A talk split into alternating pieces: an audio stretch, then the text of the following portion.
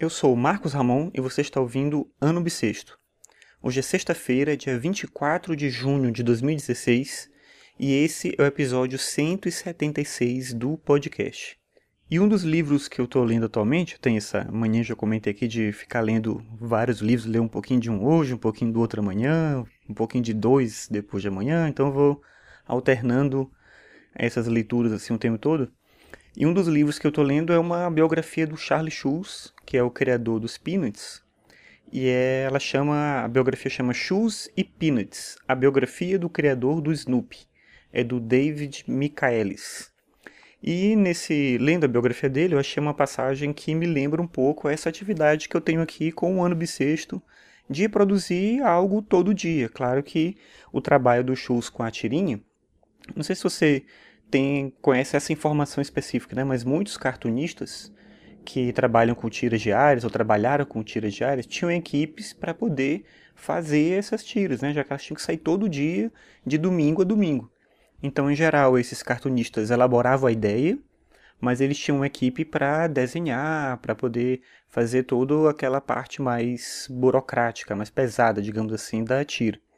E o Charles Schulz ele sempre rejeitou essa possibilidade. Ele, ele aceitou colaboração para produtos licenciados, algumas coisas assim. Mas as tiras diárias ele fez todas elas do começo ao fim, né? 50 anos de tiras todos os dias e ele fez todas, sem nenhum assistente nem nada. E as pessoas sempre perguntavam a ele por que, que ele não aceitava o assistente, por que, que ele não é, aproveitava a influência que ele tinha, o dinheiro que ele estava ganhando tal, e né, aproveitava melhor a vida em vez de ficar se debruçando todo dia para elaborar uma tirinha nova, né, e tal. E aí ele rejeitava isso porque ele achava que isso era parte do compromisso dele com aquele produto que ele estava criando. E tem uma fala dele aqui no livro, porque o livro tem uma série de entrevistas, né, de trechos de entrevistas do Charlie Schulz. Então, numa dessas entrevistas, ele fala sobre essa coisa de fazer algo todo dia, um trabalho criativo todo dia. Ele diz o seguinte, abre aspas. Só é possível seguir uma programação diária para sobreviver caso você seja capaz de captar cada pensamento e experiência que tiver. Isso se você quiser fazer as coisas com algum significado. Fecha aspas. Então, eu acho interessante essa ideia de que para fazer algo todo dia você tem que viver essas experiências e aproveitar tudo que você está fazendo.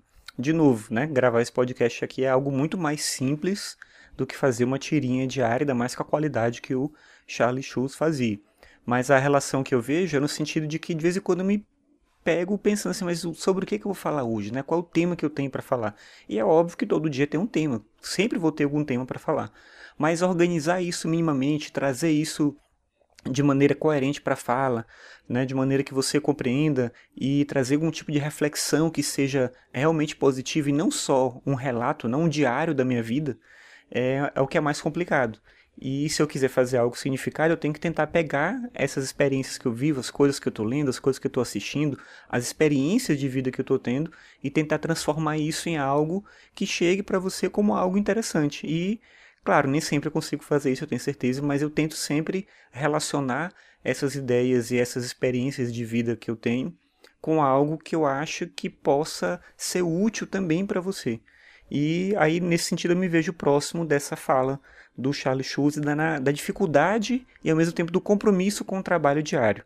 Então isso até me deu uma força assim para insistir um pouco mais, assim, porque tem dias que realmente eu penso, não, peraí, vou, vou acabar logo com isso, né, tá demais já, né, 170 e poucos episódios, né, e tal, e faltam muitos ainda, não cheguei nem na metade, né, quando eu vou fazer a conta, eu percebo que nem a metade eu cheguei ainda. Então isso é que dá mais desespero de imaginar que eu vou ter ainda todo esse tempo de produção dos episódios até o final do ano. Mas vamos lá, eu acho que é, é algo que é uma meta que eu quero cumprir pessoal, né? Estou fazendo né, por um interesse meu, mas ao mesmo tempo eu imagino que você que está ouvindo possa tirar eventualmente alguma coisa legal dessas minhas reflexões aqui. Então a gente vai junto, ainda que a gente não converse sempre, nem sempre tem um retorno de quem está ouvindo, de como está ouvindo, de como está chegando isso em você, mas mesmo assim eu acho legal imaginar que tem alguém do outro lado reconhecendo esse, esse trabalho que eu desenvolvo aqui. Bem, então por hoje é só e até amanhã.